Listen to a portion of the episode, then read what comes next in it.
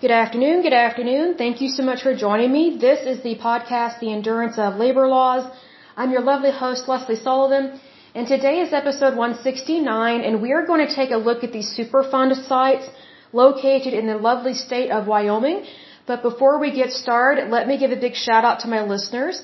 So a big shout out to Oklahoma, New York, Pennsylvania, California, West Virginia, Indiana, Georgia, Texas, New Jersey, Mississippi, Maryland, and Illinois in terms of countries, the United States and the Russian Federation. Okay, so the lovely state of Wyoming does not have very many Superfund sites, so this one is going to be short and sweet. Now, Wyoming is not a highly it's not a highly populated state, but it's it's also not the largest state. I mean, I would say it's larger than Rhode Island, but it's not larger than Texas. So I was kind of surprised that they have any Superfund sites, but I'm just glad they don't have a lot because again, the worst of the worst tend to be on the northeastern part of the United States, specifically New Jersey and up in the northeastern part of the United States, and also um, California on the western side tends to be really bad as well. Um, let's go ahead and dive into this puppy here, and again, it's not going to be very long, so that's always nice. So let's see here. Of course, as usual, I'm going to read off the ones that are current and active, and then I will close the podcast with the ones that have been deleted and cleaned up. So the first one that is current and active in the state of Wyoming is F.E. Warren Air Force Base. So obviously this was probably caused by the United States Air Force. It is located in the county of Laramie. Let's see here. The population there is 100,512 people. And let's see here. The contamination is gasoline, solvents, oil, lubricating oils, hydraulic fluid, ethylene glycol, batteries, battery acid, coal ash, fly ash, paint, and trichloroethylene were formerly disposed of on the base. I'm kind of surprised they would dispose of things on a base where people actually work. I don't think that's very smart to do that, but that's just my thinking.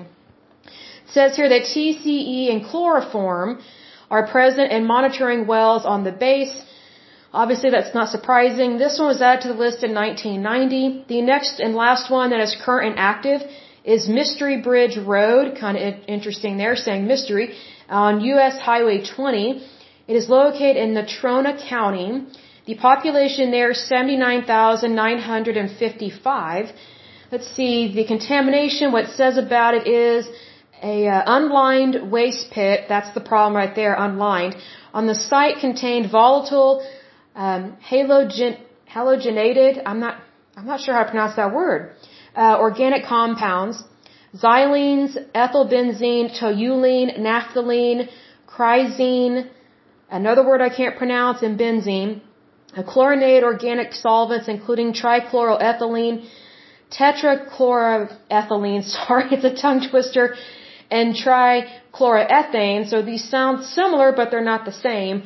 And then dichloroethylene. Uh, they were found in private wells um, 0.5 miles away. So that means that the water supply in that area has been contaminated. So that is a concern.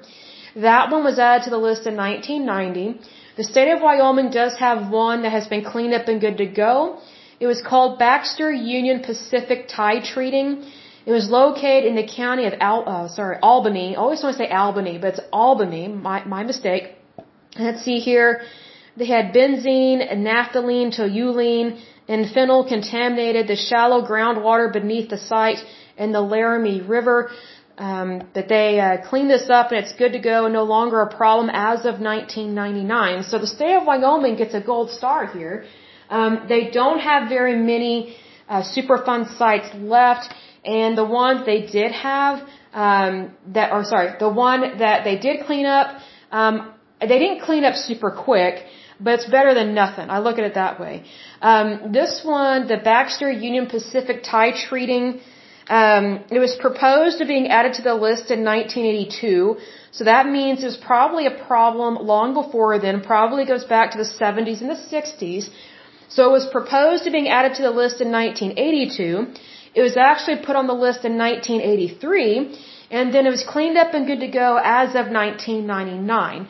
So not a very rapid turnaround, but that's better than nothing, so that's always good.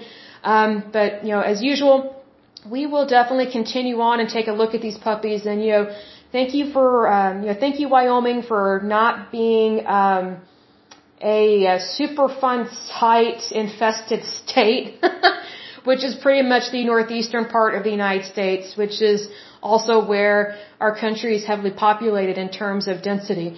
Um, but that is it for today's lovely podcast. And as usual, um, I pray that you're happy, healthy, and whole, that you have a wonderful day and a wonderful week. Thank you so much. God bless and bye bye.